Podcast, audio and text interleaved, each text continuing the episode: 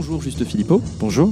Merci d'être avec nous euh, dans Extérieur Nuit. Vous êtes le réalisateur du film Acide qui a été présenté en séance de minuit au Festival de Cannes cette année. Est-ce que vous pouvez nous dire en deux mots de quoi parle le film et comment vous avez eu l'idée du projet?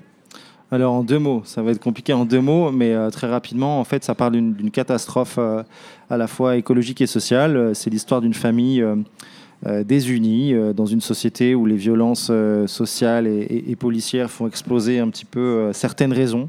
Euh, et au milieu de cette catastrophe sociale, il y en a une encore plus grande, qui est celle euh, d'une pluie acide qui va petit à petit arriver euh, à la fois en Amérique du Sud et progressivement arriver en Europe et projeter mes personnages dans une espèce de, de course-poursuite ou de course contre la mort qui n'a pas d'issue. Donc vous êtes un jeune réalisateur en réalité, c'est votre deuxième film. comment est-ce qu'on a C'est toujours sympa dit par des gens encore plus jeunes que moi. non mais c'est déjà, c'est déjà assez admirable justement de réussir à, à faire un film de cette ampleur, avec ce genre de budget, dans, pour rentrer faire des séances spéciales à Cannes, dans, dans, un, dans un environnement quand même qui est assez particulier, avec, une, avec, des, avec têtes d'affiche qui sont importantes, Guillaume Canet notamment. Comment est-ce qu'on appréhende ça, euh, alors que, oui, finalement, c'est que votre deuxième film? Alors, appréhender, je ne sais pas si c'est le terme exact. Euh, pour moi, il n'y a pas eu d'appréhension. En fait, ça fait partie d'un, entre guillemets, des suites logiques parfois. Parce que faire un premier film, c'est compliqué. Faire un deuxième film, c'est extrêmement difficile. Moi, j'ai eu la chance que La Nuée soit un film porteur, euh, entre guillemets, de, promesses. En tout cas, c'est ce qui a été dit. Donc, j'ai bénéficié de ces promesses pour, euh, pour proposer un projet qui pouvait peut-être aller plus loin dans les recherches que j'ai faites avec La Nuée, qui était une hybridation à la fois d'un cinéma d'auteur et, d'un cinéma populaire au sens d'une expérience cinématographique forte et pas simplement d'un récit, afin de réussir à mélanger les deux et de profiter d'une salle de cinéma comme une salle de spectacle dans laquelle on ressort plus intelligent, plus fort, enfin, euh, plus vivant. Euh, donc il n'y a pas d'appréhension parce que le but c'est de réussir à, aller au bout d'un discours et puis surtout d'une sincérité euh, qui, a toujours été pour moi une sorte de repère. Donc je me suis jamais ni menti, ni menti à qui que ce soit. J'ai toujours présenté un film noir. J'ai toujours dit qu'Acide, ce serait pas un film d'horreur, mais un film horrible. Et à partir de là, j'ai engagé autour de moi des gens qui avaient envie de me suivre parce que ce discours-là, il, était il était cohérent et sincère. Justement, vous parlez de grands spectacles et d'expériences cinématographiques. Euh, je voudrais parler un petit peu du filmage du film. Euh, c'est un film où du coup les nuages et le ciel euh, sont le danger, ou en tout cas une menace. comment on filme justement, en tout cas, quelles ont été vos réflexions par rapport à ça, sachant qu'en plus vous avez, le choix vous avez fait le choix d'un ratio assez, assez, large, on est en 2,35. du coup, voilà, comment vous vous êtes posé un peu ces questions de mise en scène pour rendre le ciel et les nuages inquiétants? Alors c'est marrant parce que moi je, je, prends aussi un petit peu en exemple, enfin en exemple, parallèle de cette euh, réponse, il y a le, court métrage que j'ai fait, qui était tourné en 4 tiers. Donc j'ai fait, entre guillemets, euh, acide en 4 tiers.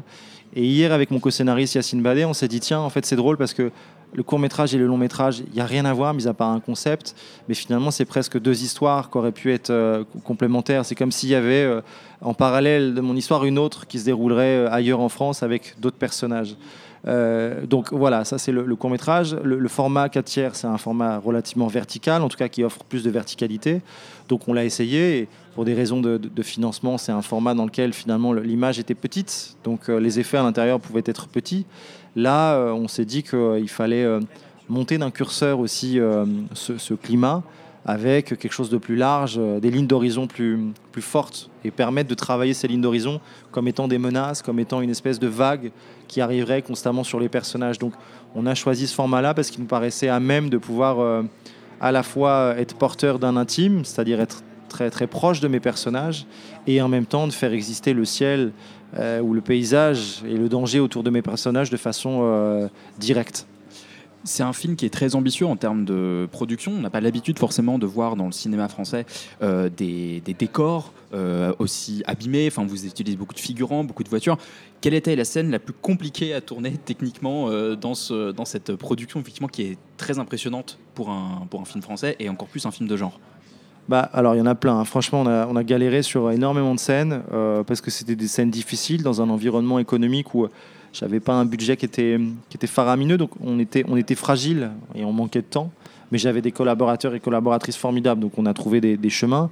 Après, il y a deux scènes qui ont vraiment été particulièrement difficiles. Il y a une, scène dans la boue, euh, la, fin du film, euh, je raconte pas plus, mais euh, c'est quatre jours qu'on a passé dans la boue à, à, essayer de même travailler une densité de la boue, c'est-à-dire qu'on avait tellement travaillé cette densité qu'il y avait des endroits qui étaient même impraticables, presque dangereux, parce qu'on ne pouvait pas en ressortir seul.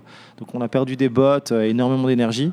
donc ça, ça a été très difficile. Et la deuxième scène la plus, la plus dure, c'est celle du pont, quasiment au milieu du film.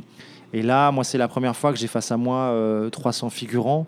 Euh, qui sont des personnages de, de, la séquence. Donc, euh, j'étais, je me rappelle, en face, euh, j'étais sur l'autre rive, enfin la rive entre guillemets du décor, toute la partie, comment dirais-je, maquillage, coiffure, enfin toute la logistique était de l'autre côté du pont.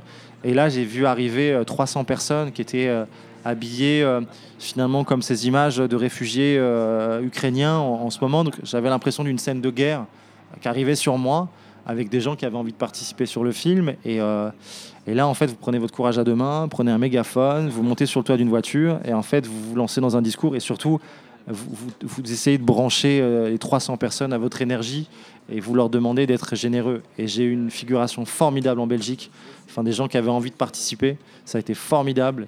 Et là, j'ai 300 euh, acteurs qui ont participé à cette scène, qui ont vécu cette scène, qui était très très difficile à tourner mais qui l'ont fait avec énormément de générosité. Donc voilà, il y a des endroits comme ça où il faut être un peu modeste, il faut trouver euh, un chemin pour emmener tout le monde. Et quand vous l'avez trouvé, euh, à l'issue des six jours, c'était euh, hyper fort, hyper fort. on parlait justement bah, de cinéma de genre. Vous, vous faites plutôt dans ce genre de cinéma-là, c'est-à-dire un cinéma euh, qui va taper dans le fantastique, qui va taper dans des trucs qui sont un peu euh, autre chose de ce qu'on voit habituellement en France. Euh, est-ce que qu'est-ce que vous avez comme influence de ce type pour, pour, ce genre de cinéma-là? Et est-ce que vous, vous, voyez aussi d'un certain d'un bon oeil ce, genre de vague qui vient aussi d'Hollywood, d'un peu ce nouveau cinéma de genre qu'on voit un peu aujourd'hui arriver, bah, notamment avec des productions avec 24 entre autres? Alors moi, j'ai toujours, pareil, je suis très modeste vis-à-vis de ces questions parce que je suis pas un spécialiste du film de genre. Je me considère pas comme un ni euh, un cinéaste du renouveau, ni, ni quoi que ce soit. Je crois que j'aime le cinéma euh, comme un cinéphile et j'ai grandi dans un pays qui offre une, pluralité dans le cinéma entre les salles à essai, euh, les réseaux Pathé, UGC, MK2. Enfin, j'ai grandi dans une ville qui permettait d'aller énormément au cinéma et voir énormément de choses différentes. Puis Canal+, moi j'ai grandi à Canal+, donc je suis un, un, enfant entre guillemets des cinémas. Euh, après, moi, j'ai un truc enfin, très particulier vis-à-vis du cinéma de genre, c'est que j'ai vécu dans du cinéma de genre. Et quand je dis ça, c'est un peu chelou, mais j'ai grandi euh, dans une famille euh, qui était portée par une histoire merveilleuse, et notamment, le, comment dirais-je, une, histoire d'amour familial autour de mon frère polyhandicapé, qui était handicapé à 99%, et qui a qui a créé un mystère autour de moi, enfin même moi vis-à-vis de lui, c'est-à-dire comment la question c'est comment on pouvait on pouvait s'aimer comment on pouvait montrer euh, à des gens qui comprenaient pas euh, euh, que les 1% de validité de mon frère en valaient la peine. Enfin, comment on, pouvait prouver cet amour à travers à travers notre regard, à travers notre relation. bref, donc j'ai vraiment grandi avec une sorte d'étrangeté dans le réel. Et je crois que tous mes sujets ont été constamment teinté euh, soit d'un rapport à la famille, soit euh, d'un rapport à l'étrangeté. Mais, euh, mais voilà, dans mon, dans mon parcours cinématographique, j'ai réalisé un drame social d'une femme qui vit dans sa voiture avec sa petite fille qui veut fêter son anniversaire.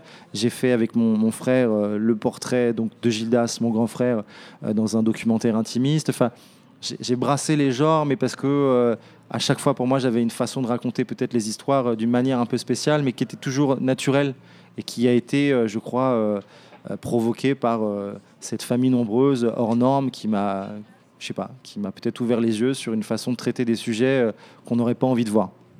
Que tout ça se retrouve un petit peu dans Acide. Et d'ailleurs, vous êtes à l'origine du scénario, ce qui n'était pas forcément le cas de La Nuée. Et vous avez du coup effectivement parlé de votre court métrage que vous avez adapté. C'était quoi les questions que vous vous êtes posées, pareil, pour adapter cette histoire en long métrage et potentiellement, voilà, les... Est-ce que qu'est-ce que que ça change de réaliser un film qu'on a écrit ou en tout cas en partie? Tu veux dire le court métrage Enfin, tu parles du. Non. Pour les deux. Ouais. Pour les deux. Alors, le passage du court au long aussi, je pense. Disons que, alors déjà, je remercie Clermont-Ferrand et c'est important pour moi à chaque fois d'en parler parce Vous l'avez dit hier soir dans le Palais des Festivals et on rappelle juste pour ceux qui nous écoutent qu'aujourd'hui le Festival de Clermont est menacé par euh, un manque de subventions. Voilà, et, pour moi c'était très important de, de, remercier ce festival qui m'a permis de rencontrer mes producteurs. Et hier j'étais content de dire que j'étais passé par le plus grand festival de court métrage du monde pour arriver au plus grand festival de long métrage du monde. Et pour moi c'était lié qu'il fallait pas oublier les marches entre les deux et que Clermont-Ferrand est une marche pour le cinéma français. et qu'il faut protéger le court métrage en général. Alors il y a Clermont-Ferrand et tous les autres festivals, tout ce qui est fait sur le court métrage, toute l'éducation à l'image en général. Enfin, faut, faut pas oublier le, le jeune cinéphile, le jeune spectateur et le jeune technicien. Voilà, parce que moi je viens de là et j'oublierai pas le court métrage. Ça c'est la première chose. La deuxième c'est que j'ai toujours écrit mes scénarios et que La Nuée finalement c'était une proposition un peu nouvelle qui était de, de partir dans un scénario qui était déjà écrit.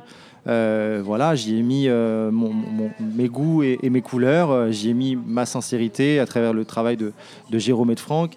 Et sur Acide, on est reparti sur des, des, thématiques très personnelles. Alors, je ne vais pas parler d'adaptation parce que on n'a rien réemployé du court métrage, on a juste pris le concept des, plus acides. Il n'y a aucun élément euh, du cours. Euh, et ce qui était assez perturbant, c'était de se dire, euh, ok, il y a des trucs que j'ai aimés dans le cours, est-ce que c'est vraiment bien de les oublier et, d'essayer autre chose? Et en même temps, très naturellement et très rapidement, on est parti sur des pistes qui n'avaient rien à voir avec le cours, mais qui étaient complémentaires. Et comme je disais tout à l'heure, on fait acide le court et acide le long c'est presque deux histoires en parallèle euh, de la même catastrophe. Et comment on a justement Guillaume Canet sur euh, un deuxième euh, long métrage comme ça? Comment on le convainc? Franchement, c'est très très simple. Enfin, c'est très. Non, c'est pas très très. Oui, c'est très très simple. La vie fait bien les choses. non, moi, la nuée, c'est un, formidable moyen de rencontre. et, c'est vrai que Cécile Felsenberg, l'agent de, Guillaume, avait beaucoup aimé la nuée. Moi, je voulais travailler avec Laetitia Doche qui était aussi l'agent de, Guillaume. Et euh, quand elle a vu le scénario, elle a dit Mais pourquoi vous n'avez pas pensé à Guillaume? Et là, moi, cet acteur qui était devenu réalisateur, qui était encore acteur, mais finalement que j'avais pas forcément identifié là maintenant à l'instant T euh, de par son, son, actualité. En fait, je me suis remémoré euh, la prochaine fois je viserai le cœur. Je me suis remémoré une vie meilleure. Et d'ailleurs, une vie meilleure, c'est le premier film que j'ai vu à Tours en m'installant à Tours. et je me suis dit, il y a un signe là. Euh, et, voilà, et en fait, il a vu euh, La Nuée, il a lu le scénario en une semaine, et il a engagé une conversation, et cette conversation a été euh, hyper productive. Donc à partir de là, il y a un engouement, un engouement commun, et une envie de raconter la même chose. Et quand vous l'avez trouvé avec quelqu'un, vous la lâchez plus, cette, cet engouement. Bon, merci beaucoup, en tout cas, on remercie beaucoup. Merci encore. On reparlera du film au moment de sa sortie en salle. Avec grand plaisir. Et qui est quand? Le 20 septembre. Le 20 septembre. Merci beaucoup, Juste Philippe. Merci à, bientôt, merci à tous.